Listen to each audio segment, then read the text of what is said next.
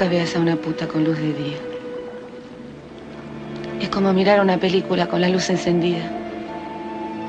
Como el cabaret a las 10 de la mañana, con los rayos del sol atravesando el polvo que se levanta cuando barren. Como descubrir que ese poema que te hizo llorar a la noche, al día siguiente apenas te interesa. Es como sería este puto mundo si hubiera que soportar las cosas tal como son. Como descubrir al actor que viste haciendo Hamlet en la cola del pan. Como el vacío cuando te pagan y no sentís ni siquiera un poquito. Como la tristeza cuando te pagan y sentiste por lo menos un poquito.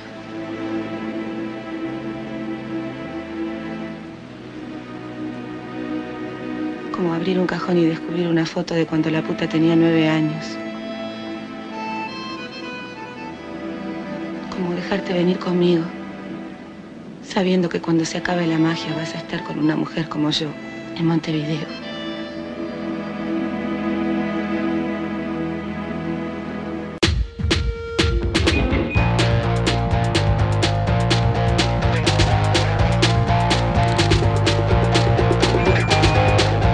Estás escuchando Las Desobedientes, podcast feminista. Nosotras somos Marianela Villa y Liliana Papalotli. Síguenos en nuestras redes. Estamos en Twitter como arroba MX Desobedientes. En Facebook como Las Desobedientes. Y en Instagram como arroba Las Desobedientes. Escúchanos.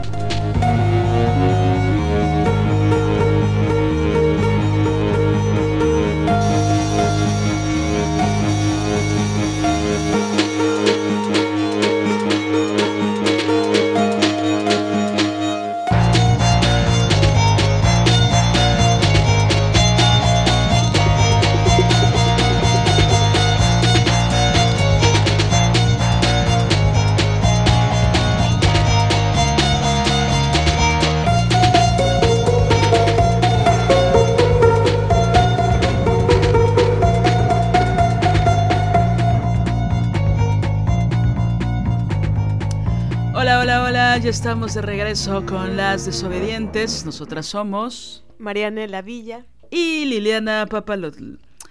Eh, hicimos una pausa, iba a decir pausa brechtiana, porque fue medio, medio larga, iba a decir una pausa dramática, pero ya no vamos a hablar de teatro en este programa, porque pues, nada, solo por hoy no lo haremos.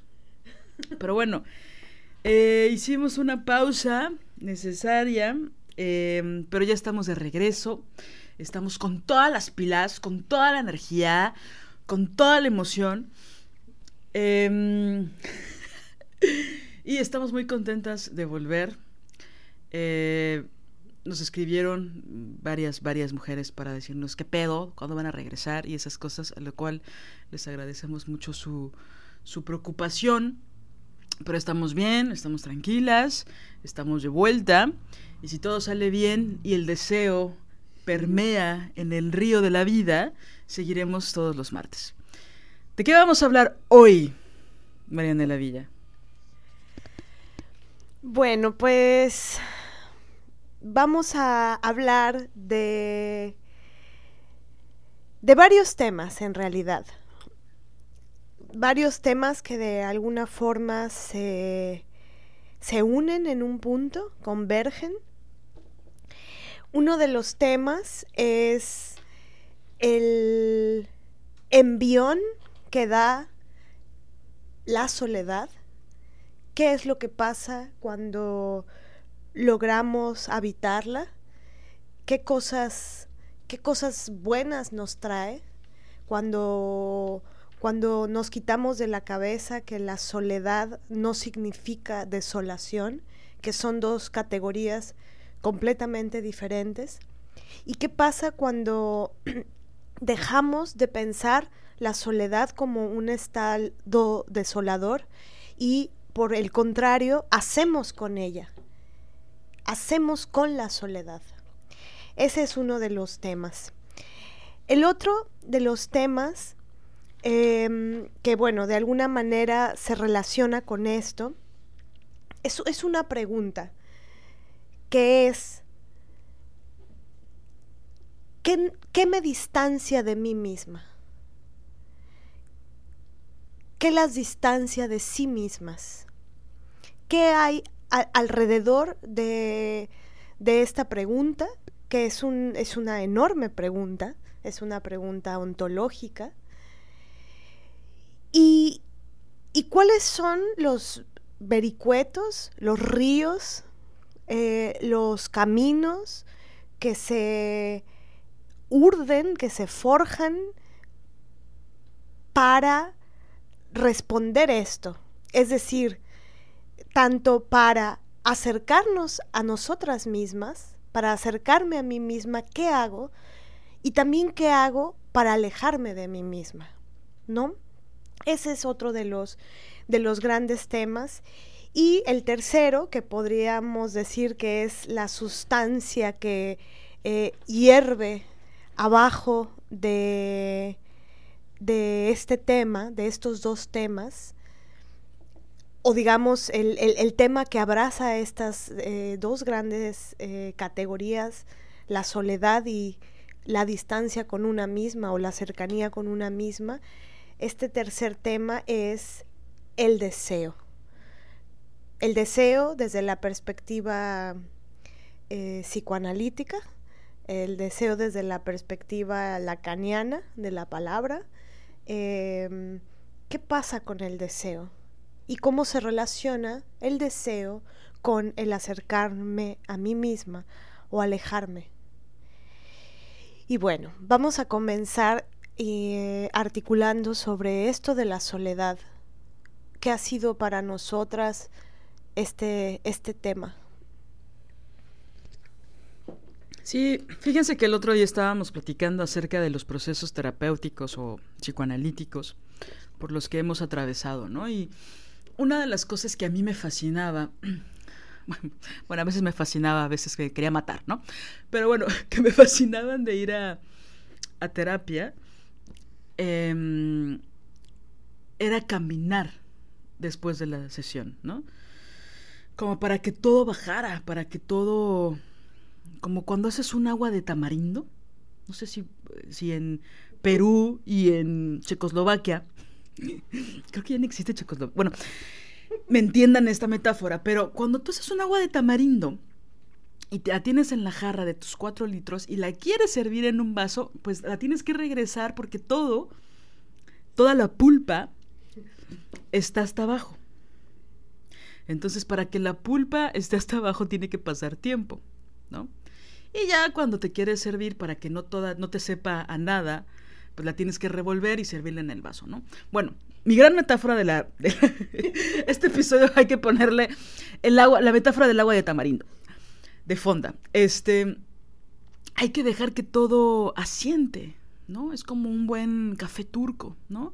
Que tienes la capita ahí de, café en el fondo de la taza, ¿no? Es e, este proceso de soledad bienvenida. Ahorita que te escuchaba, Mané, me pensé en esta, esta frase de la soledad es construcción. Siempre, y digo, lo hemos hablado muchísimas veces, siempre se ve con aversión la soledad femenina, ¿no? O la soledad de las mujeres, porque se alude al fracaso, ¿no? Pareciera que son directamente proporcionales, pero es todo lo opuesto. Yo en la soledad he construido cosas importantes para mis imaginarios y para el análisis de mi vida, ¿no? Entonces, ese proceso en que cuando había una sesión muy fuerte, muy pesada, muy dura, y después caminar una hora o dos en lo que llegaba a mi casa, y seguían cayendo cosas a lo largo de la semana, porque una no solo se analiza en esa hora, o en esas tres horas, o en esos 20 minutos de análisis, una tiene que seguir trabajando. Mm. Por eso el análisis requiere de muchísima valentía, porque de entrada requiere de mucho trabajo. No es voy a la sesión una vez a la semana o dos veces a la semana y ya no trabajo. El problema es que trabajas, trabajas, trabajas, piensas, analizas y luego cómo lo traspasas a, tu cotidiano y a tu deseo, ¿no? ¿Cómo lo traspasas desde a qué hora me voy a levantar? Me, sigo levantando a las dos de la tarde, ¿no? Porque me, porque me acosté a las cinco de la mañana o decido ver el amanecer e iniciar mi día a las 7 de la mañana, ¿no? Digo, estamos hablando del horario de verano, ¿no? Bueno, Y que pienso que ese proceso de pensamiento, que aparte es físico, ¿no? Porque está involucrado el cuerpo en ese caminar, con la pandemia me lo robaron. Porque una termina ahora sesión y entonces, ¿no? Lo haces por Zoom y entonces le das stop o le das salir de la conversación y ya llegaste a tu cuarto. Y ese proceso de caminar, sobre todo, insisto, digo, casi una siempre cuando se enfrenta a la verdad tiene momentos duros en el análisis. Pero ese momento de ya no poder caminar para estar sola, a mí siento que me quitaron parte de mi terreno emocional, ¿no? Donde yo involucraba mis pasos para llegar a ciertas certezas, ¿no? Aunque fueran momentáneas. Entonces, bueno, más que quejarme por la pandemia, porque pues, ¿quién, quién lo hace ahora? ya no está de moda. Este, eh, pienso que como, como he tenido que hacer otras cosas para equilibrar ese estado emocional y mental, ¿no? Eh, aludiendo a que absolutamente es indispensable la soledad para construir esos espacios en la memoria y en el pensamiento. ¿no? Y que cuando uno, una traspasa los, los prejuicios de la soledad de las mujeres, porque, digo, yo creo que todas, estoy segura de que todas pensamos, pero no todas queremos pensar en ciertas cosas, ¿no? Siempre es más, más fácil la fuga, la evasión, no confrontarnos. Y digo, creo que hay espacios donde una necesita una pausa, una pausa para dejar de pensar en lo que a una le obsesiona o los problemas que una tiene que enfrentar. El problema es cuando ya no le damos espacio a ese análisis. Veíamos hace poco una película con Juliette Binoche y Kristen Stewart que se llama Viaje a Sils María o Las nubes de Sils María, que bueno, el título es una metáfora de la película. Pero a nosotras en nuestros tiempos libres nos gusta analizar películas, ¿no? Sobre todo de actrices a las que podemos aprenderles cosas, ¿no? O guiones, etcétera. Y entonces esta película habla mucho del proceso creativo de una actriz al momento de montar una obra. Y pues nosotras somos redundantes en todo lo que hacemos. Entonces, bueno, era importante analizar esto. Este, entonces de repente está esta actriz maravillosa francesa, Juliette Binoche, tratando de crear un personaje que era muy complejo para ella hacer, ¿no? Por su momento de vida. Y entonces una de las cosas que discutíamos Man y yo, no, no peleando, sino discutir de, de ir construyendo una conversación y, y, sacar conclusiones, fue que ella siempre tenía a su asistente, ¿no? Ella se va a una montaña maravillosa en los Alpes, a una casa hermosa de campo, a crear este personaje porque está pronto el estreno, entonces tiene que trabajar. Y todo el tiempo se lleva a su asistente, que es Kirsten Stewart. Y no pasa ningún momento sola. La asistente, que un poco es su asistente privada, pero también se encarga de sus negocios y de varias cosas, está ahí todo el tiempo. Entonces, una, y que, y que es a propósito, por supuesto, es parte de la narrativa de la película y, y parte de las cosas que cuestiona. Pero algo que nos parecía gravísimo a Marianela y a mí es que la actriz nunca, a pesar de que esté en un lugar paradisiaco visualmente hablando, que es hermoso, que Ideal es... Para estar sola. Ideal para estar sola. Exacto. Que bueno, para la soledad una no necesita los Alpes, pero sí ayuda, ¿no? O sea, los Alpes nevados pues sí ayudan, ¿no? A la construcción de la soledad y de la creación artística. Este... Criticábamos mucho que ella no pasa ningún momento sola para su creación. Uh -huh. Y que eso era muy complicado. Uh -huh. Digo, en, en, el teatro, ven que les dije al principio que no iba a hablar de teatro, bueno, les mentí. En el teatro, las cosas se hacen de forma colectiva. Eso te lo enseñan el día uno que empiezas a hacer teatro. No importa si es la academia o el barrio de tu colonia. El día uno tú tienes que aprender que el teatro es colectivo. Sin embargo, debe haber momentos de soledad para la creación. No importa si haces la actuación, la dirección, la escenografía, el vestuario o si haces el diseño técnico de luces y tienes que saber dónde conectas cada cable. Necesitas un espacio de soledad para reflexionar y para articular y para hacerte muchas preguntas. Entonces algo que nos sorprendía de la película y que iba en función de eso, del análisis del personaje, era que jamás se permitió estar sola. Mm. Y que eso nos parece en la narrativa de la película un síntoma del propio personaje, mm. de que no podía construir, porque justamente tenía una asistente muleta que la obligaba a no pensar. Y que a veces estas muletas nos, nos, las, nos las vamos creando nosotras mismas, ¿no?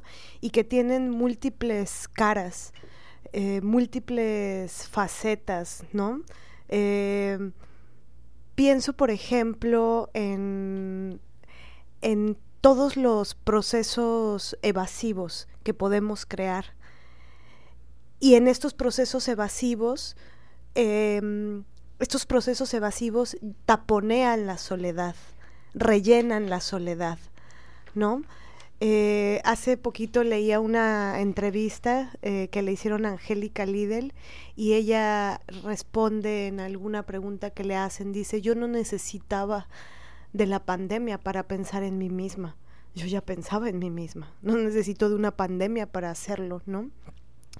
Y, también habla de, la disciplina que, requiere la escritura. Y me hizo recordar, y también con algo que decías hace ratito, Lili, me hizo recordar que Marcela Lagarde tiene una frase preciosa que dice, se necesita disciplina para construir procesos solitarios. Se necesita disciplina para crear soledad, para tenerla, y pienso que, mm, que muchas veces no accedemos a eso o huimos de esos estados solitarios o aparentemente estamos en esos estados, habitando la soledad, pero eh, taponeándolo con cosas, ¿no? Taponeándolo con, con series de Netflix, taponeándolo con alguna angustia, Taponeándolo viendo 30.000 videos de TikTok. Exacto, taponeándolo, inventándonos alguna, alguna tristeza o algún gran conflicto, ¿no? Y, y eso nos ocupa el tiempo, nos ocupa eh, energía. En el seminario de las Ofelias hay algo que em, he comenzado como a mm, articular con respecto a cómo diversificar la categoría amor romántico. Es decir, que el amor romántico, eh, en muy pocas palabras, ¿qué es lo que hace? El amor romántico cuando toma el centro de tu vida, ¿no? El sujeto de tu amor, cuando toma el centro de tu vida, y tu tiempo y tus energías vitales, bueno, ahí estamos enfrentándonos a un proceso problemático con respecto al amor, es decir, el amor romántico, tomando el centro. ¿Y cómo se podría diversificar esta categoría eh, cuando hay otras cosas? que toman el centro de tu vida. Porque a veces alguien puede decir, bueno, es que no, ese no es mi problema no hay ningún sujeto de mi amor o sujeta de mi amor que esté tomando el centro de mi vida y mis tiempos y mis energías, pero sí otra cosa. Y a veces esa otra cosa puede ser la tristeza. A veces esa otra cosa es me la paso en los videojuegos 40 horas o no sé, o algún otro conflicto, algún, alguna otra cosa que mine tu energía vital, que mine tu júbilo y, que seas como una especie de, de zombie, ¿no? Que anda en el día taponeando. Em, ahora, también se puede taponear con otras cosas que parezcan gran acción, ¿no? Es decir, em, no sé, de pronto pienso un empresario que trabaja em, como un eh, no sé, que, trabaja muy cabronamente, ¿no? Pero que, que no necesariamente está contento con esa repetición. Y eso lo lleva a distanciarse de sí mismo, a distanciarse de otras cosas que quiere para su vida. A lo que voy con esto es cómo eh, los procesos evasivos, analizar los procesos de evasión, creo que pueden ser un, gran, una gran brújula para identificar cómo estamos en relación con nuestra soledad. Que eso solo para complementar, pienso que hay que saber discernir entre fuga y descanso, ¿no? Es decir, entre hobby y vocación, ¿no? Por ejemplo, una vez te escuché decir que, eh, que odiabas la figura del hobby, del pasatiempo de dejar pasar el tiempo, ¿no? Que es, ¿no? que yo decía, eh, quemar mi lista de hobbies. Pero que es, eh, incluso hay pasatiempos que te llevan a, a, lugares de donde buscas que te quiten el estrés, ¿no? Y que hay que relajarse y que luego nos autoponemos la vara muy alta para seguir pensando o tratando de solucionar cosas y que a veces necesitamos una distancia de entre nuestros propios pensamientos, ¿no? Sobre todo cuando pensamos que solo hay una forma o dos máximo de resolver lo que tenemos enfrente. Pero solo que quería como complementar esa idea, ¿no? Porque hay veces que siento que eh, de repente uno atraviesa la vida sin cuestionarse gran cosa, ¿no? O sea, que una no, no tiene grandes planes a futuro, que una se deja llevar. Hace un rato le decía a Marianela que eh, hice un viaje hace muchos años a Serbia y eh, cuando viajé, que fue en el 2008, viajé dos años después de una guerra brutal que vivió Serbia y Croacia, lo que era la ex Yugoslavia, ¿no? Y entonces la gente de mi edad, en esa época, que estábamos en los 20, ya no quería hablar de la guerra, a pesar de que tenía menos de tres años de haber ocurrido, ¿no? Ya no querían hablar de eso, ya no querían hablar de la gran tragedia. También yo estaba en Serbia, que es la parte donde que no fue tan afectada. Yo no estaba en Croacia. No sé qué hubiera pasado si hubiera estado en Croacia. Pero bueno, a lo que voy es que uno de sus chistes locales que tenían las chavas y los chavos de Belgrado era yo iba a ser esto, yo iba a ser arquitecto, pero no pude por la guerra. Yo iba a ser doctor, ¿no? Que es como nuestro, pero me chingué en la rodilla, pero allá diciendo cosas brutales como, pero la guerra no me permitió.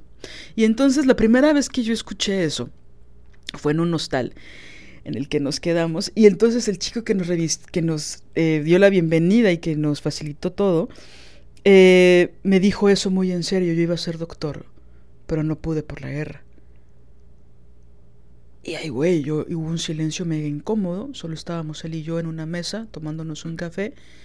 Y entonces me, me empieza a ver que estoy súper seria, que no sé qué decirle. Y se empieza a carcajear y me dice, no, no es cierto. No fui doctor porque soy muy flojo. La guerra no tuvo nada que ver. Y entonces pensaba mucho en eso y pensaba cómo va, va a haber gente que va a decir, yo iba a hacer esto, pero por la pandemia ya no pude. Ahora, no estoy diciendo que se están perdiendo muchísimos, ¿no? Cosas importantes, negocios, este trabajo, digo, vidas, o sea, por supuesto, sin duda, así como la guerra eh, entre Croacia y Serbia, ¿no? Pero yo estoy hablando del pretexto em, vacío de culpar cualquier cosa en lugar de asumir la responsabilidad de nuestro eh, barco abandonado, ¿no? O de ese naufragio un poco a propósito. Me refiero a esos momentos donde una no enfrenta lo que es ni lo que quiere ser por miedo. No. No me refiero a dejé de hacer esto porque mi madre murió a causa de la pandemia. No, no estoy hablando de eso. Estoy hablando de cómo a veces utilizamos de pretexto una tragedia para no hacer lo que deseamos, para no asumir la responsabilidad de nuestros actos. Sí, que creo que es importante eh, observar, y, para eso es necesaria la soledad, es, es importante observar cuando, cuando quitamos, ¿no? Como esas anclas, cuando levantamos las anclas de los pretextos, ¿no? Hay veces que decimos, es que no hago tal cosa porque estoy triste, no hago tal otra porque... Eh, el patriarcado, no hago tal otra porque esa persona me hizo algo gravísimo, ¿no? No hago tal cosa porque mi amiga me hizo tal, porque aquel me hizo acuyá, porque no sé cuál me hizo algo más. Es decir, algo que me, que me, que me encanta del proceso psicoanalítico es que todo lo que tú llevas al diván es puesto en cuestión, ¿no? Y tú llegas muchas veces culpando a todo el mundo y a todas las personas de todo lo que tú no tienes, de todo lo que tú no haces, de todo lo que tú no eres, ¿no? Ajá. Y justo la, el gran cuestionamiento es, ¿y tú qué? ¿Y tú qué responsabilidad tienes en el asunto? Entonces, cuando, cuando levantas las anclas de los pretextos, ¿no? Cuando hay la oportunidad de hacerlo, y llega el día en el que ya estás eh, eh, sin esos pretextos. Por ejemplo, siempre pongo el ejemplo de, en las Ofelias de qué pasa cuando ya llegaste al día en el que te puedes sentar a escribir, ¿no? Porque para poderse sentar una a escribir puede haber muchas razones reales, sistémicas, estructurales, que nos lo impiden, patriarcales por supuesto y capitalistas eh, también, pero hay veces que, que, se tiene el privilegio, la suerte, la coyuntura de vida, qué sé yo, como se le quiera llamar, en donde ya está el día, ya tienes ahí tus, tus herramientas para escribir, tienes el tiempo, tienes eh, que comer al rato, eh, ¿no? Que logras el punto y aún así puede haber un proceso de postergar, que lo, es yo a mí me gusta llamarle de patear el deseo, ¿no? Ya tienes ahí la posibilidad de hacer con, de crear y pateas tu deseo y ya se va la pelotita para allá, ¿no?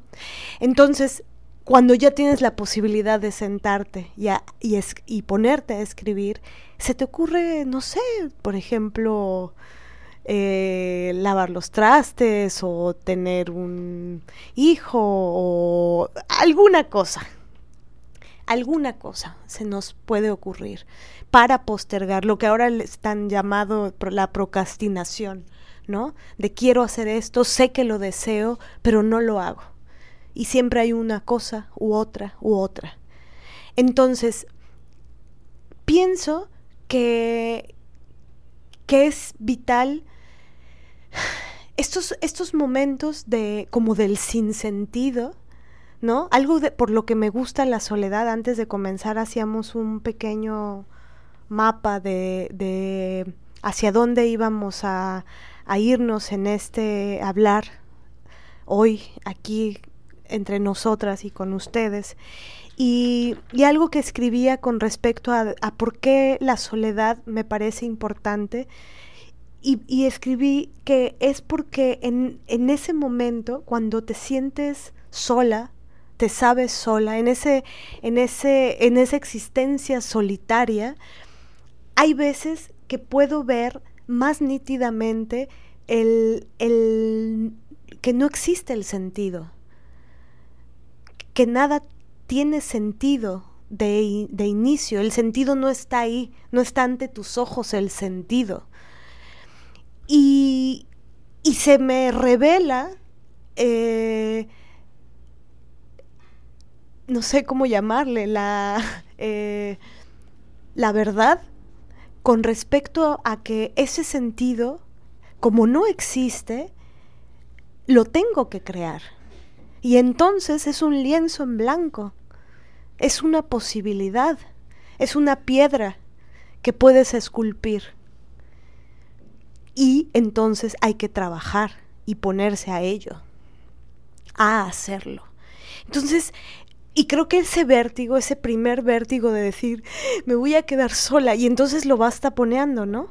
Y, o voy y me fumo un cigarro, o voy y, a llegar al punto de decir, aquí estás, y estás sola, piensa en ti misma y piensa en tu existencia.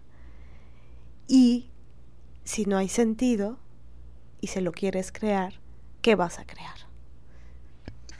Que una forma, digo, de... El, el problema es que siempre rechazamos el sinsentido, el vértigo que da. Entonces, como lo rechazamos, como muchas veces no somos capaces de aceptarlo, no pensamos que haya una solución o que esté en nuestras manos o que necesitamos muchas cosas para poder encontrarle un sentido. Entonces ese espacio de vacío o ese espacio, espacio de vértigo donde hasta una puede eh, sentir angustia o sentir taquicardia o muchas ganas de fumar o muchas ganas de enrollarte con una pareja sexual y tener una relación destructiva o el alcohol o meterte a proyectos que sabes que nunca van a tener futuro o no o sea cada quien encuentra su forma de resistirse ante la posibilidad de ser grande. Ese es el pedo. Entonces como no atrevemos no nos atrevemos muchas veces a ponernos al filo del abismo que es nuestra propia existencia no no resistimos ese vértigo. Dan ganas de vomitar no es metáfora. Pero una tiene que sobrepasar eso. Sobre todo si queremos crecer. No, pues sí, duele crecer. Es, es, cierto, es trillado, pero es cierto. Crecer duele un chingo. Pero también hay cosas muy positivas de crecer. Hay un, hay un gozo también de reconocer los errores, de equivocarse, de aprender, de analizar los errores y seguir y seguir construyendo. Me encanta esta figura que pusiste de no, no poder ver el, el sentido de las cosas. Es que claro, no se ve, ¿no? Y hay días en que una no puede ni siquiera darle sentido a nada. O sea, no se puede, no se puede asir, aprender, no lo puedes agarrar. Abrazar, darle un pellizco. Y, y en ese sentido me recuerda mucho al teatro eh, el otro día mi mamá me preguntaba, ¿qué necesitan? Y yo, yo le decía, es que los, las artistas, la gente que se dedica a crear necesita espacio y silencio y soledad para crear. Y,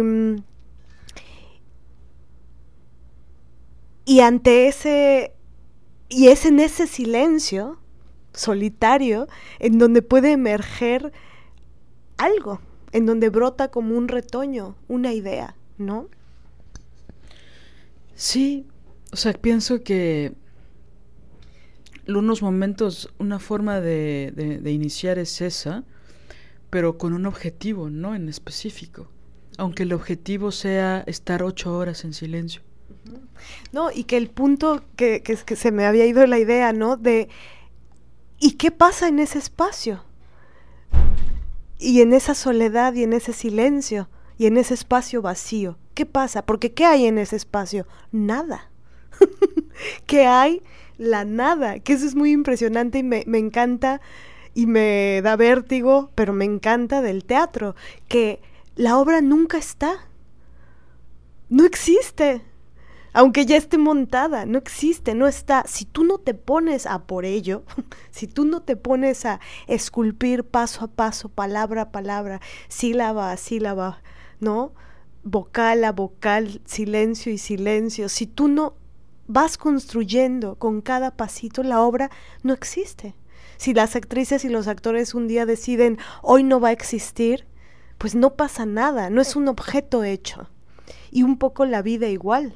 Y el sentido lo, lo tienes que crear tú, ¿no? Como una vez me pasó en una función que tuve mucho miedo de un, de un unipersonal, era el estreno.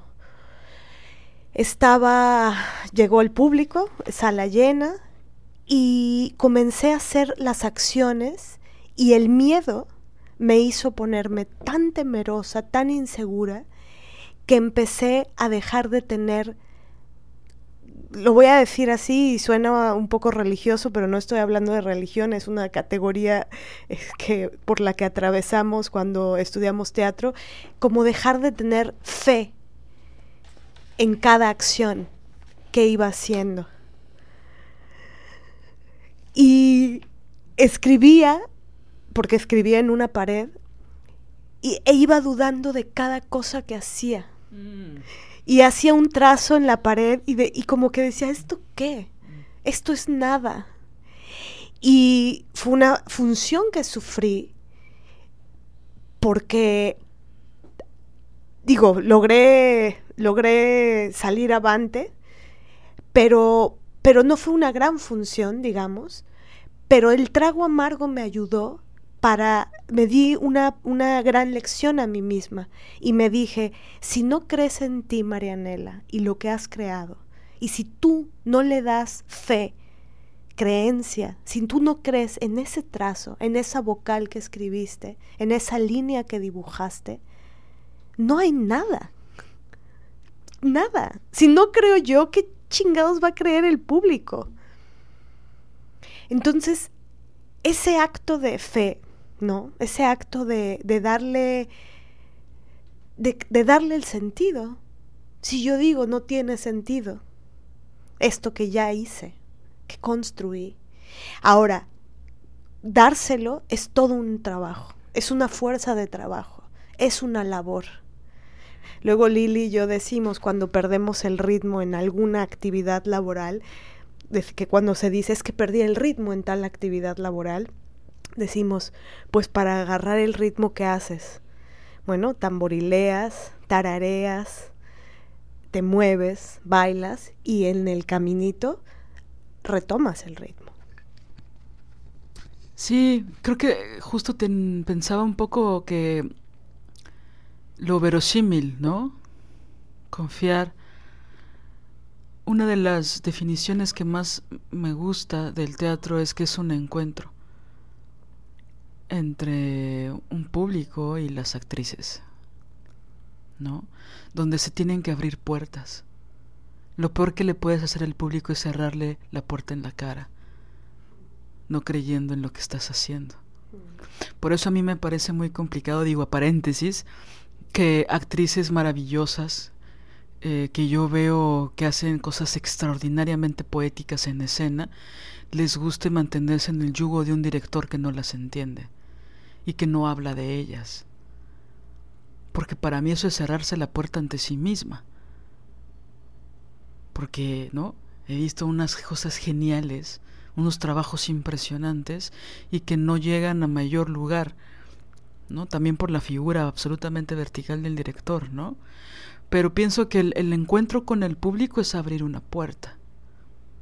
Y el público si no quiere entrar, no va a entrar. Entonces, ¿cómo vas a abrir esa puerta para iniciar el viaje, ¿no? Entonces, si arrancas no creyendo, ahorita que hablaste de esa función, me acordé de una vez que estaba en un bar de mala muerte y que tenía que, bueno, no tenía, nadie me obligó, nadie me puso una pistola. Hice una, una entrada, venía la fila telonera, ¿no? Eh, venía una obra que el público esperaba, pero yo teloneé como 10 minutos, 15 minutos. Tenía el personaje preparado, había escrito el texto, lo había ensayado, ¿no? Pero era la primera vez que me subía sola a ese bar de mala muerte. Al escenario de ese bar de mala muerte. ¿Sí les dije que es de mala muerte? Bueno. Y entonces, pues no importa eh, si es de bar de mala muerte o no, el público se le respeta, ¿no? Yo respeto mucho al público. Y bueno, es una discusión que Mariana y yo tenemos, pero no va a ser. Eso es otro podcast, como me encanta decir.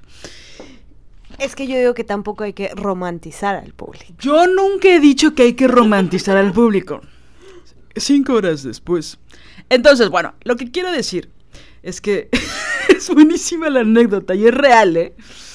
Me subo, eh, tenía muy preparado el inicio, sobre todo, ¿no? Porque tienes que llamar al público, porque el público está chupando, le vales verga. El público está esperando a la función que por la que pagó. No le interesa, no saben que va a telonear a alguien es decir, que alguien va a presentarse antes de lo que vas a ver, no les interesa. Entonces tienes que entrar con todo para llamar su atención y que te pongan atención y... Y tienes que improvisar un chingo porque están ya medio pedos, y, pero, está chido porque están relajados, ¿no? Entonces subo súper potente al escenario. Por supuesto, las rodillas empezaron a hacer un escándalo porque chocaban, porque, ¿no? Porque yo sufría mucho. Es decir, estaba nerviosa. Digo la primera frase y se me va la voz. Se me va la voz. No, no, se me fue la voz. No, se me va la voz. Imagínense, mi voz maravillosa. Seca la garganta. Y estaba una mujer maravillosa que se llama Marina en la esquina, en la caja, que, que nos queríamos mucho. Y me volteé a ver francamente preocupada de, de por qué a Liliana se le fue la voz. Claro, esto que les estoy diciendo pasó en un segundo y medio. Trato de hacer un esfuerzo sobrehumano para pasar saliva, para proyectar, para acordarme de mis clases de voz, para, para tratar de no morir.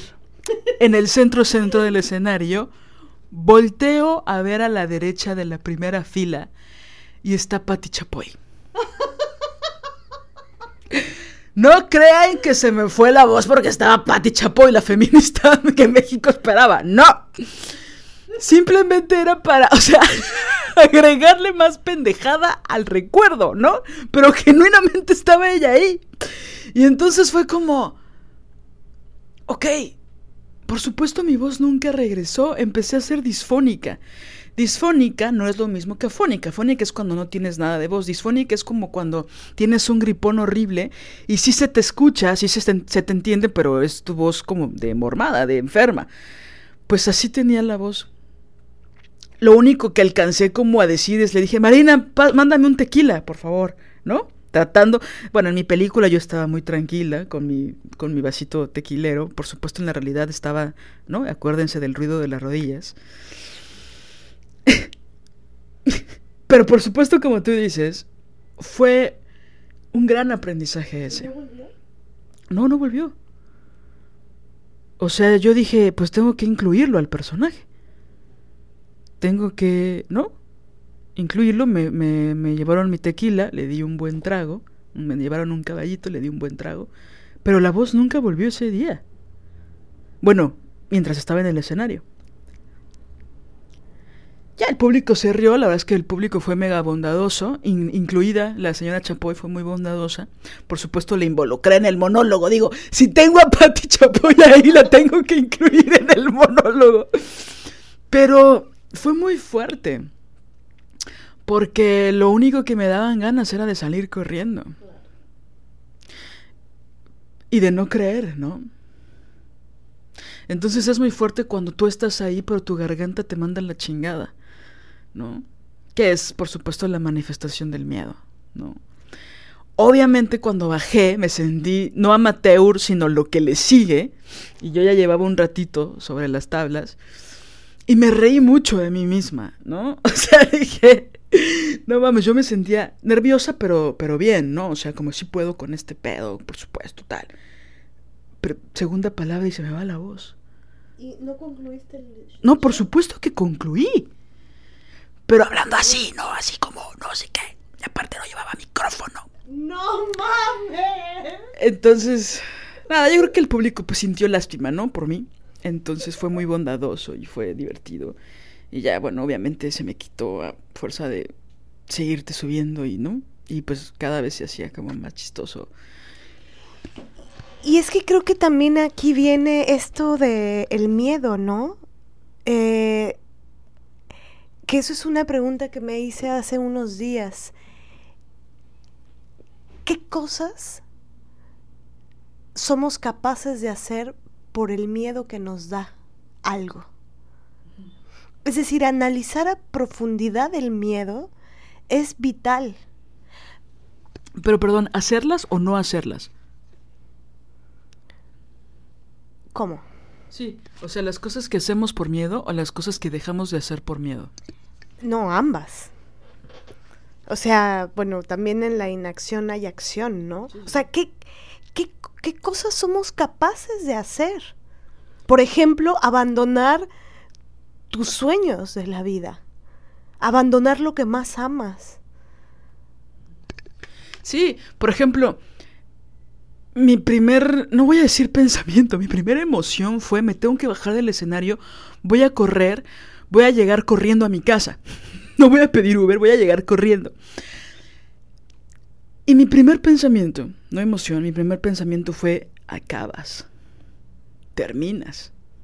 No vas a aprender nada de esta experiencia si te bajas ahorita, aunque sea sin voz. Y nada más lo que quiero decir rápido es que cuando me bajé del escenario, regresó mi voz. O sea, no vayan ustedes a creer que yo somatizo. Pero lo, lo, que era importante para mí decir con esta anécdota es que no quise bajarme. Y lo que siguió fue tengo que... O sea, no quiero nunca perder este miedo, pero no me puede paralizar, no me puede enmudecer. Tengo que seguir. No por Patti Chapoy, sino por mí y por la cómplice que tenía en esa esquina, ¿no? Que era Marina. Sí, y pienso que, que mm, esto, analizar a profundidad nuestros miedos, nuestro miedo, el miedo, a lo que nos lleva el miedo, es vital porque nos podemos perder de las mejores cosas de nuestra vida. Nos podemos perder eh, un gran amor, nos podemos perder un gran camino, una gran escultura, una gran pintura con alguien o con varias personas o algo maravilloso con nosotras mismas. Todo por el miedo. Y el miedo es algo que es vital mirarlo a los ojos. Al miedo se le mira a los ojos. Porque porque si quieres hacer como que no existe, por ejemplo, cuando te da pánico en el escenario, si tú quieres hacer como que no tienes pánico, te puedes te puedes caer. y no, y, no solo eh, literalmente, metafóricamente, simbólicamente. Te puedes ir al foso si no dices ahí, tengo muchísimo miedo. Y más vale pues aceptarlo y verlo, mirarlo a los ojos, ver, me lo imagino como una, una un animal salvaje maravilloso, ¿no? Respirando, que las fosas nasales se le abren y que escurre, eh, que se le ven los colmillos y hay que mirarlo, porque si no te puede morder.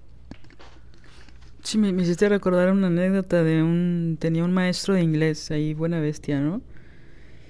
Y que se acababa de... Bueno, tenía ya unos años que se había eh, divorciado, ¿no? Y entonces, un día llegó, era bastante bonachón, chistosón también, y un día llega y, y nos dice, yo tomaba clases los sábados, nos dice, oigan, estoy muy contento. Él jamás hablaba de su vida privada, ¿no? Oigan, estoy muy contento porque mañana me caso. Eh, y todos así como, ¿qué? Sí, sí, sí, este, conocí una mujer maravillosa, tenemos seis meses de novios y me quiero casar y estoy feliz, ¿no? Él ya tenía, yo creo que estaba cerca de sus cuarentas, ¿no? Como nosotros. Y alguien le preguntó, algún compañero, ¿no? De salón le preguntó, ¿Y no tienes miedo? ¿No te da vértigo? Y él dijo, es mi segundo matrimonio. La primera vez que me casé, no estaba seguro de casarme. Estaba muy joven, no estaba seguro, y un día antes sentía pánico. Y no porque ella no fuera una mujer maravillosa, simplemente yo no quería hacerlo. Ni siquiera nos llevábamos tan bien. Por supuesto, ese matrimonio duró menos de tres años. Y ahorita estoy tan tranquilo. Lo único que quiero es festejar con mis amigos, con mi familia, que amo a esta mujer, ¿no? Digo, por supuesto no creo que todas las historias sean así cuando te vas a casar, ¿no? Pero él lo hablaba desde un lugar tan genuino, porque pensando en esta metáfora del escenario y la vida, yo creo que sí es una gran metáfora. Si tú renuncias al miedo, si no lo ves a los ojos, como tú acabas de mencionar, a pesar de que esos ojos pueden ser los mismos que te miran en el espejo, son tus ojos. Si no los ves de frente, te puedes caer, como dices, ¿no? O te pierdes 10 meses o 10 años. Y depende, todo, todo empieza a frenarse. Nada ocurre. ¿No? Todo empieza como a retroceder. Así como retroceden los derechos de las mujeres cuando dejas de luchar, como decía Simón de Beauvoir. Así pasa con el deseo, ¿no? Empiezas. Y ahora el miedo está chingón. Abracemos el miedo. Luego el miedo salva la vida. Pero lo que está jodido es que nos paralice, lo que está jodido es resistirse a la vorágine, resistirse al vértigo. Digo, hay de miedos a miedos. Hay veces que a mí, hace años, me daba mucho miedo tener éxito, hacer bien las cosas, que todo lo que yo planeara saliera bien, me daba miedo. Y yo pensaba, ¿por qué me da miedo que me vaya bien? Aparte de, bueno, un proceso terapéutico donde pensaba, no confío en mí por muchas cosas que han pasado, ¿no? Y por órdenes que seguí, ¿no? Pero también me daba miedo lograr todo lo que yo quería, porque pensaba que a lo mejor, ¿qué iba a pasar si yo lograba todo lo que yo quería y no sentía nada? Y eso era puro imaginario en contra mía, porque jamás me ha pasado. O también enfrentarse al, al término de algo. Es que pienso que eso es el, el entre la paradoja del deseo y que cuando tú logras alcanzar algo, entonces tienes que construir otro algo. ¿Cuál es el siguiente nivel de ese algo? O sea, ya llegaste a un sitio y luego, ¿qué va a pasar? Hacia dónde, qué, cómo. Es decir, tal vez hay un vértigo de si consigo esto, luego qué? Bueno, luego hay que pensar otra vez.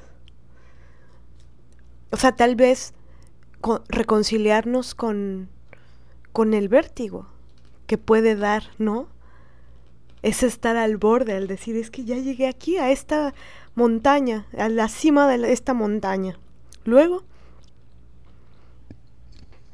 Fíjate que pienso en, en mí misma y en amistades cercanas cuando me han dicho casi como adolescentes, es que a mí no me da miedo nada.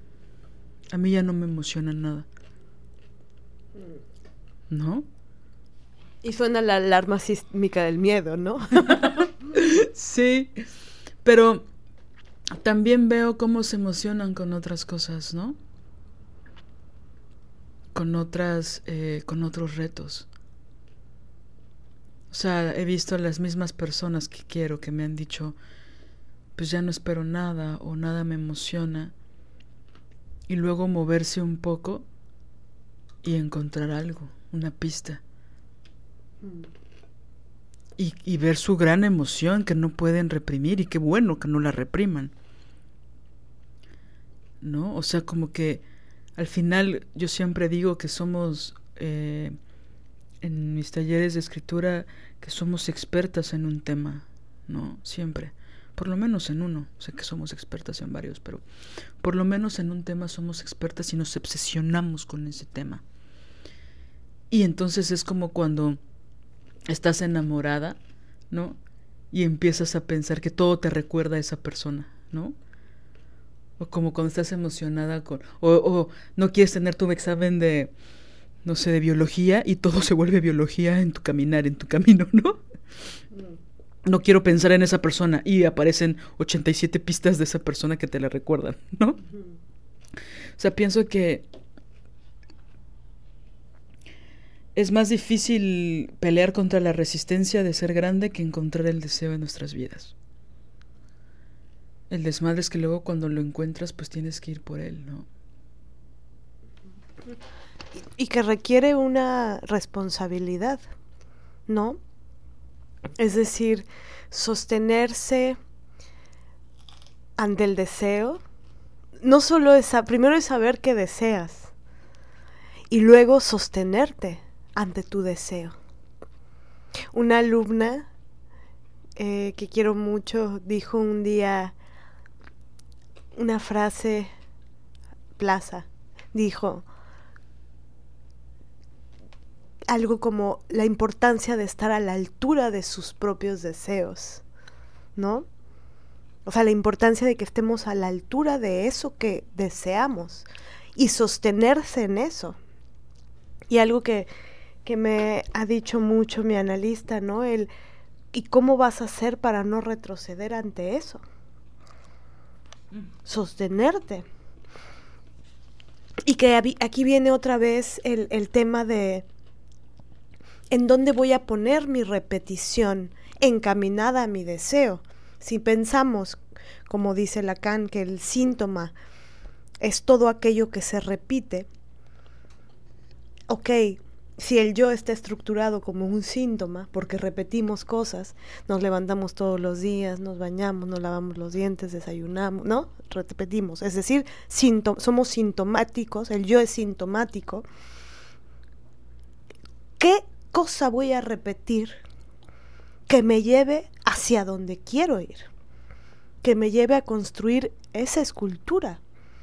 Y es que el, labrado de esto es complejo, es complejo y es y, se, y requiere disciplina. ¿No? Sí, disciplina con una misma. Claro. ¿No? También creo que es muy fácil eh, distraerse con cosas que parecen el deseo, parecen lo que deseamos, pero no son.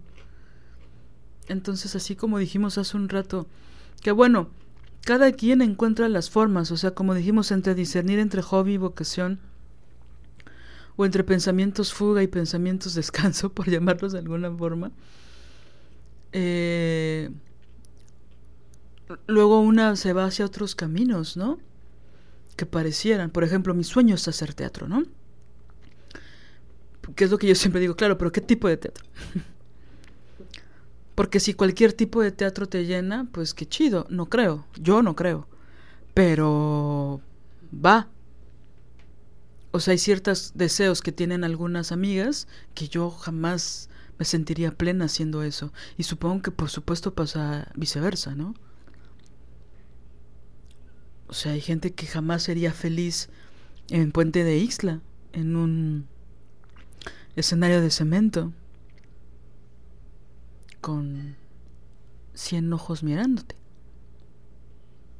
Yo sí. ¿No? Pero yo no sé si me sentiría plena en otros espacios. El punto es cuando em, empezamos como a distraernos de lo importante, ¿no? Cuando empezamos a evadirnos un poco, ¿no? Del camino de lo que queremos. Y creo que eso también va en relación con las personas con las que nos relacionamos, ¿no? Porque pienso que si no hay estos... Em, si no compartimos piedras angulares, si no compartimos estos nudos, ¿no? de los cuales va subiendo y subiendo, por decirlo de alguna forma, pues una se va cayendo, ¿no? Una no, no puede ir. Por ejemplo, una de las cosas que yo me he dado cuenta es, una hace mucho esfuerzo, ¿no? Por combatir sus resistencias.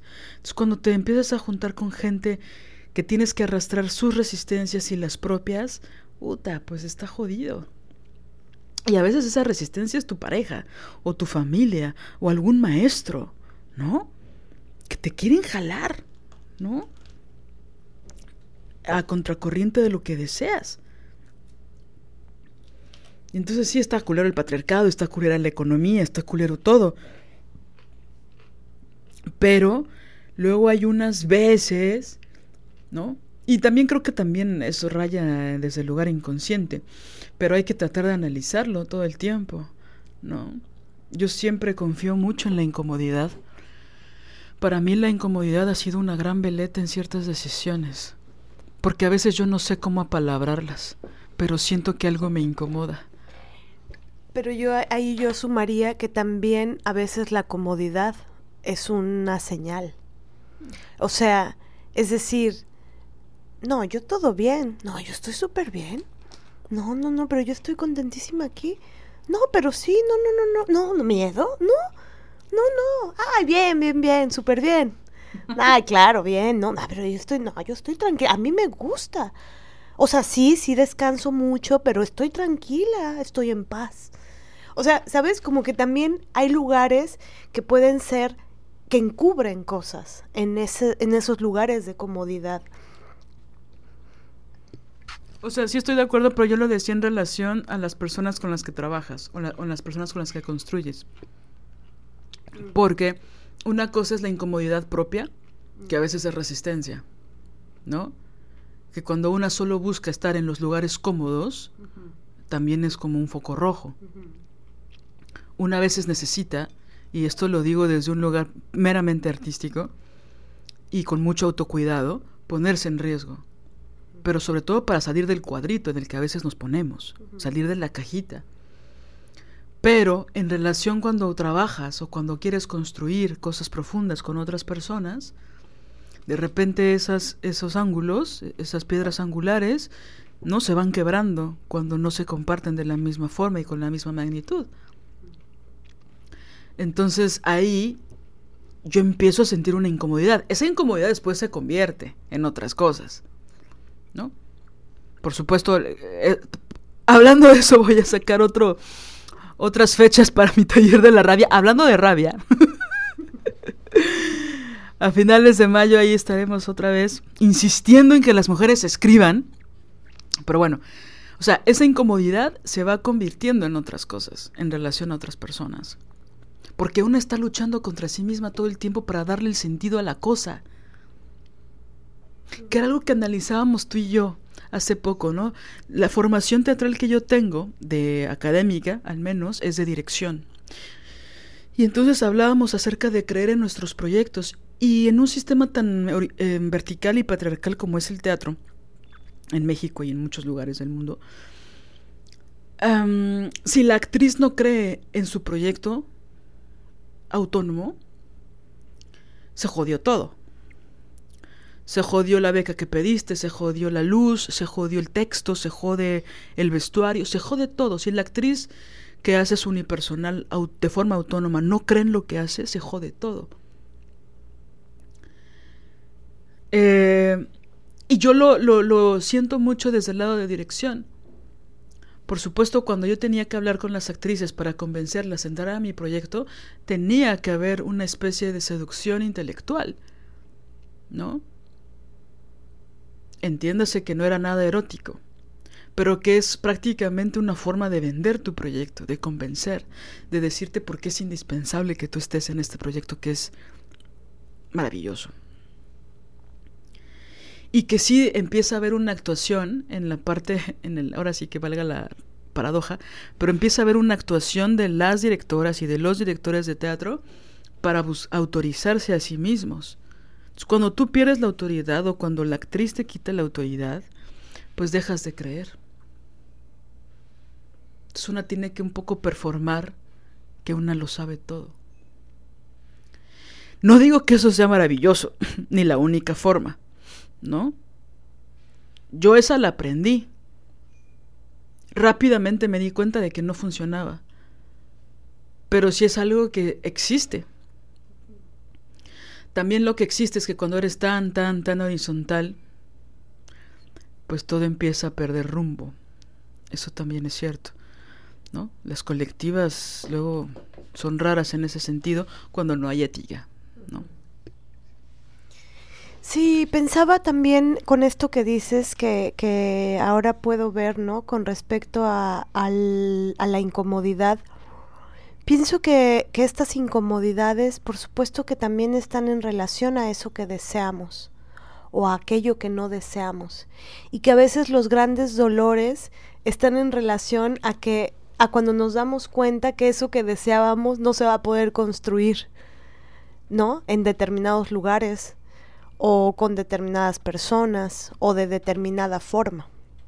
Y entonces es ahí donde analizar ese dolor que se tiene en relación con el deseo o, con esta frustración que puede, que puede dar la no, no, realización de ese deseo, ¿no?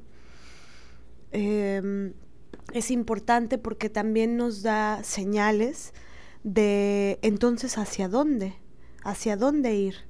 Si esto que querías con tanta pasión y fuerza construir, no se puede construir y eso incomoda, eso duele, em, pues entonces te tienes que replegar, ¿no? Para irte a un lugarcito a pensar sola, volver a ti misma y decir, ok, no se puede aquí, entonces, ¿qué vamos a hacer? Y aquí aparece la pregunta eh, del segundo tema, que está en relación con qué nos distancia de nosotras mismas. Porque a veces también cuando analizamos ciertos dolores y vamos a la médula del, del asunto, nos damos cuenta que el problema es que nos hemos alejado de nosotras mismas. Y eso duele mucho, ¿no? A veces el knockout que te da la vida o alguien o alguna situación, alguna circunstancia, eh, es knockout porque te hace recuerdo de cuán te has distanciado de ti misma y de lo que deseas. Y eso duele. Y eso, eh, como dice Pizarnik, es un eh, trepidar de los cimientos y los fundamentos, ¿no? Y entonces, preguntarnos eso, a ver, ¿me duele? ¿Por qué me duele? ¿Por qué me he distanciado? Eh, a mí me gusta hacer esta imagen, se la contaba hace rato a Liliana, de a veces una va construyendo el deseo y va, es como ir en una carretera, ¿no? Vas en un auto, vas manejando tú, por supuesto, y vas a, a una buena velocidad, con constancia y con buena velocidad. Y de pronto ves más adelante un anuncio que dice virar, ¿no? Que puedes virar a la derecha para para irte a, un otro sitio. Y a veces uno hace ese viraje, uno, uno se sale de ese camino para ir a querer construir algo en otro lado porque piensas que puede ser construido o, o, te, o, giras solo por inercia o qué sé yo, ¿no? Y si en ese lugar no es lo que pensabas o lo que deseabas, pues te tienes que regresar y tienes que retomar el camino. Y ese camino de regreso, eh, a veces es duro pasar por ahí, pero cuanto más rápido sea ese camino de regreso, es mejor. Yo no sé si a alguien le va a dar sentido lo que voy a decir ahorita, solo es como una nota al pie, pero a mí me encanta la idea de que siempre podemos empezar de nuevo. Yo a lo largo de mi vida he tenido que empezar de nuevo, varias veces, porque me desvié cabrón, ¿no? Hacia otros lugares donde por miedo, por porque parecía más cómodo, porque parecía muy incómodo, por muchas razones, me desvié, ¿no? Y yo creo que a veces también cuando, cuando cometemos errores o cuando nos desviamos demasiado, pensamos que ya no podemos volver. Y yo quiero que mm, mi propuesta sea que entendamos que esa posibilidad siempre existe. A veces nos cuesta más, a veces menos. Pero así como vuelve, perdón por el lugar trillado, pero así como vuelve a salir el sol, Así también después de una gran tormenta también hay calma. Y a veces esa posibilidad es más cercana de lo que pensamos. Empezar de nuevo. Mm. ¿No? Así como pasa con la vida, ¿no? Cuando éramos más jóvenes, cuando somos niñas, empezar de nuevo parece hasta un juego. Mm. Pienso que hay que a veces copiarnos de esas ideas y no tenerle tanto miedo a empezar de nuevo. Y creo que también la pandemia nos ha empujado a replantearnos cosas fundamentales, ¿no? Mm. Entonces espero que esto le dé sentido a, alguien que nos esté escuchando, porque la posibilidad de empezar de nuevo está cada día, cada día. Sí, no te tienes que esperar, ¿no? Eh, y también pienso que mm, en esto del hubiera, ¿no? Que siempre se dice el hubiera no existe. Y el otro día Joana, una amiga, de hecho en uno de los episodios, eh, dijo algo que me encantó, que es el, el hubiera sí existe porque se va a volver a repetir la situación. En otro momento, en otro tiempo, pero la, la, repetición se, va a volver a repetir. Y, y sí, y en, y en ese sentido, como vamos a volver a estar en un sitio similar, el hubiera sí existe en el sentido de podemos verdaderamente reflexionar a fondo qué nos hizo llegar a tal lugar, de qué manera, de qué modos y qué vamos a hacer para eh, movilizarlo. ¿No? Entonces, esas bifurcaciones del camino que nos alejan de nosotras mismas, que nos alejan de nuestro deseo, qué son y cuántas múltiples eh, caras puede tener este alejarme de mí misma, ¿no? Porque yo siento que lo que es muy fuerte es que a veces te, hay cosas que se encubren de deseo. Y como... No sé, por ejemplo, eh, voy a decir algo que tal vez es banal, pero eh, a veces tengo una idea y tengo la idea de esta idea la, la quiero formular como un escrito. Y ese escrito lo quiero ir a publicar en alguna red social. Y luego pienso, ¿para qué? ¿Por qué no esa idea la construyes? La trabajas te sostienes en la repetición de esa idea. Escribes una frase y luego otra y luego escribes por media hora y luego dos horas y luego logras la disciplina de escribir cuatro horas seguidas y luego tal vez creas un libro y tal vez eventualmente lo publicas. A, a, lo que voy es que la inmediatez, ¿sabes? Como de que es como, a, ahorita tengo esta idea, voy, publico. Ajá, ¿y a qué? ¿Se lo regalas a Facebook? O igual en algo ayuda, pero, pero ¿qué, ¿qué más con eso? ¿Cómo, ¿Cómo haces que esa idea tuya te movilice toda la vida? Y, movilice la vida de otras personas tal vez. O, por ejemplo, una vez una eh, amiga se ganó una beca y una chava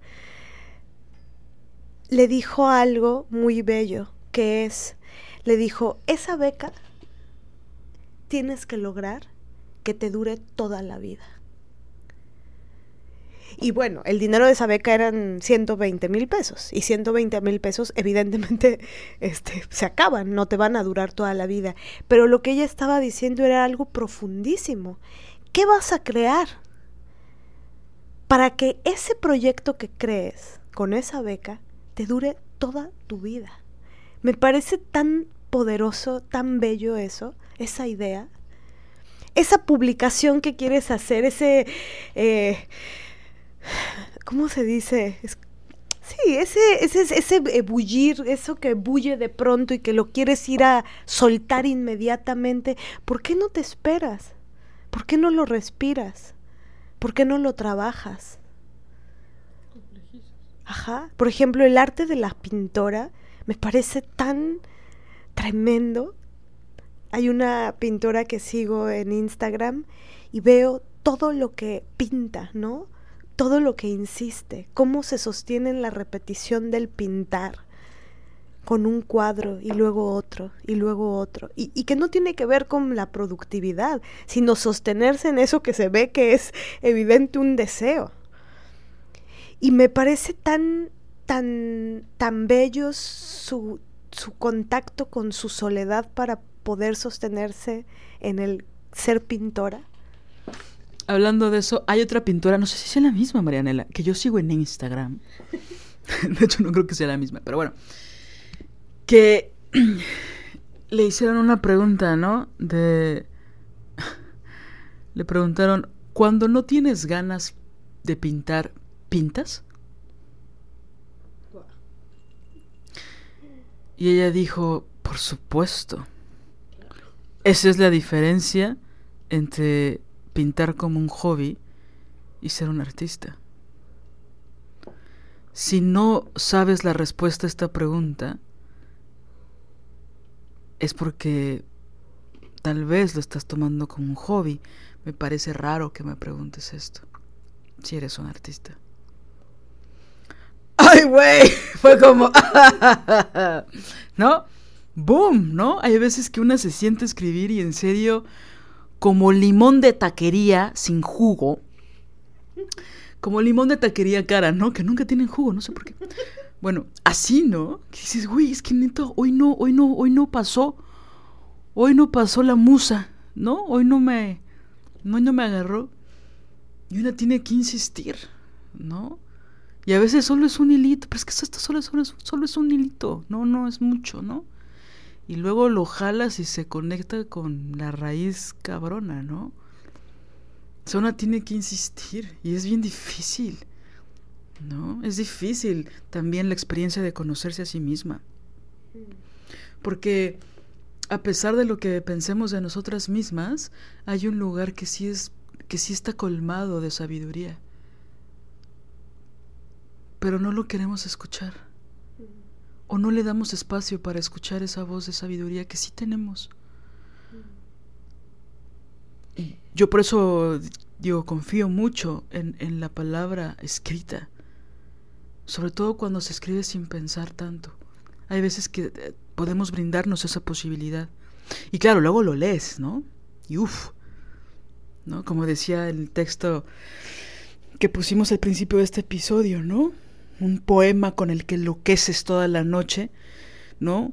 Y que el otro día no te da nada de sentido y lo olvidas. Es Cartoon, Mauricio Cartoon tiene una anécdota donde empiezas a escribir, empiezas a escribir y escribes, ¿no? Y empezaste a las 8 de la noche y son las 4 de la mañana y le quieres decir a tu mamá, le quieres llamar y le quieres decir, mamá, estoy escribiendo, estoy escribiendo. Como cuando tienes 9 años y estás en la bici por primera vez sola y corres y corres, ¿no? Con la bici sola por primera vez y sientes el aire en la cara por primera vez y quieres que tu mamá vea ¿no? Y al otro día no tiene sentido lo que escribiste. No, te da sentido, quiero decir. Y de las 20 cuartillas que escribiste, dos líneas son fundamentales. Pues eso también es. Y las otras no es que nos sirvan, son parte de la experiencia de escribir. Pero también hay que tener el coraje, la valentía de dejar ir ciertas cosas, ¿no? O de guardarlas en otro cajón no en el cajón del presente, ¿no? Sí, que eso también está en relación con el imaginario, ¿no? Es decir, a veces también pasa cuando estás estudiando algo. En una noche lo, logras sostenerte en el estudio, llevas tres horas metiéndole cincel y martillo a un texto rudo, pero logras entrar al texto y estás ahí. Y de pronto tienes una epifanía, una revelación, un sabes de esas veces que sientes, ajá, que cuando sientes que esa idea entró a tu cerebro, a tu imaginario y lo, ¿no? Lo empapó y al otro día vuelves al texto y vas al párrafo porque quieres repetir la sensación, no sé si te ha pasado, y de pronto eso que habías comprendido tan profundísimamente hasta la médula el día anterior, al otro día no lo entiendes. Por eso amo el psicoanálisis, porque eso es el imaginario. Es decir, a veces la proyección, a veces se logra ver lo que la otra persona está queriendo decir. A veces no logras. O a veces también pasa que te dicen A y tú oyes Z. ¿no? O sea, la proyección, lo que se proyecta, la distancia que hay entre lo que alguien dice y la otra recibe, o lo que tú misma eh, el cómo recibes un texto un día y lo recibes al otro. Ahora, claro, bueno, eso luego nos vamos a eso. Pero volviendo al punto de la... Mm, no, de la distancia. Esa distancia con, con, con una misma. ¿Qué es lo que hace distanciarnos? Y la importancia de, de trabajar sobre eso, de trabajar sobre por qué ¿por qué me estoy distanciando? ¿Por qué me estoy yendo? ¿Por qué estoy, por qué estoy, por qué veo mm, series siempre? Tenía una persona que quiero mucho, muy cercana en mi vida, que yo le decía, em, eh, quiero que leas este libro, tal, ¿no? Y me decía, mm, no creo que lo vaya a leer. y yo, pero ¿por qué no? Y me decía, bueno, aparte de que tengo una una pila de 30 libros antes que este, no estoy tan seguro si ese es el libro que quiero leer. Y me parecía tan mamona la postura, pero después que me di cuenta de cuál era el deseo que estaba labrando, o luego le decía, en esta serie, ¿podrías ver esta serie? Y era así de, no, no voy a ver una serie. Y cuando me di cuenta del deseo que estaba labrando, dije, Claro, pues por eso no puede. No puede porque si él ocupa ese tiempo para hacer eso, ¿a qué hora va a hacer aquello? Es como una bifurcación. Entonces ver cuántas cosas en el camino nos llevan a lugares que nos alejan de eso. Y el deseo pues se bocetea, ¿no? Se escribe, se, se pronuncia, sobre todo se analiza porque el deseo es inconsciente. Sí, que pienso que es difícil poner límites a algo así cuando no sabes a dónde ir. O sea, cuando no sabes a dónde ir, ningún camino te sirve. Entonces, si no sabes a dónde ir, te dicen, pues vamos al norte, pues dices, va. Si no sabes a dónde ir te dicen vamos al sur, pues vas. ¿No? Pero si sabes que tienes que ir al norte y alguien te chantajea o te exige o te pide ir al sur y tú necesitas como una experiencia ontológica ir al norte, por ahí también se conecta más fácil, creo yo, o al menos con menos distancia, poder decir no. no, tengo que ir para acá. Y también cuidado con quien quiera apagar tu fulgor. Pienso que eso es algo algo vital, ¿no? De los novios no vas a hablar en este momento. o sea, que, que la llama de la que esa fogata, que ese fulgor de una gran fogata esté encendido, no es cosa fácil.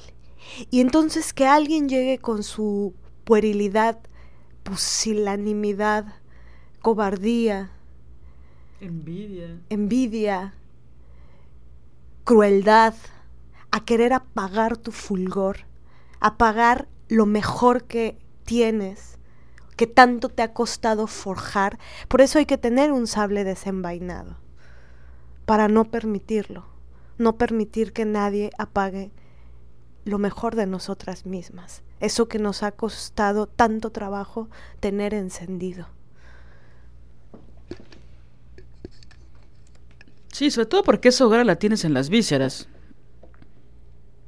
rechazar el fulgor, el motor, ¿no? el centro del cuerpo está por ahí, ¿no? Donde están las vísceras, que es la energía, es lo que te hace caminar. A ver, camina sin, sin tu cintura. Sí, y que también creo que está relacionado con que a veces es difícil ver el fulgor que nos constituye. El fulgor, nuestra sustancia fulgorosa, ¿no? algo que, que, le he dicho mucho a las compañeras en el seminario de las Ofelias es que hay una gran mentira que nos contó la pedagogía hegemónica. Y la gran mentira es que hay una, hay una persona talentosa en el grupo, ¿no? El diamante del grupo. Y los demás no valen la pena. Y esa es una puta mentira. Porque yo lo que me he dado cuenta en todos los grupos de las Ofelias es, o sea, es, me he dado cuenta del fulgor de cada una de ellas y que son universos diferentes. Y en esos universos diferentes hay fulgor, hay talento, hay... Y me impacta el, el tamaño de la mentira que nos contaron, porque crecemos creyendo que pues alguien es, ¿no? Y siempre ese alguien no eres tú. y eso no es, no es verdad. También, también, también se le hace daño a las personas que les dicen que tienen el talento, ¿no? En mi generación pasó, digo, perdón, ¿no? Pero pasó, por supuesto pasó eso. Éramos tantas personas en la generación que sí había como tres que eran... No era una persona, eran tres, ¿no? Y que esas tres pues nunca sobresalieron. O sea, por supuesto, imagino que por muchísimos factores, ¿no? No fue por la orden de ser ya acabados, finitos y geniales, ¿no? Pero justo esas tres personas no figuraron dentro de la profesión o dentro del oficio, como quieran leerlo, ¿no? El teatro. Entonces, digo, también puede ser por ahí. O sea, creo que eso te jode, para bien o para mal. Te jode porque justo me acaba de pegar muchísimo lo que acabas de decir, porque hay muchísima gente que no solo eh, no cree en tu fulgor o no cree que lo tengas, si, sino niega tu fulgor, sino que aparte te hace creer que nunca lo podrás tener, que es algo casi divino, o sea, ilógico, ¿no? Circunstancial. O sea, no solo te convencen de que no lo tienes, te convencen de que nunca vas a llegar a ese lugar.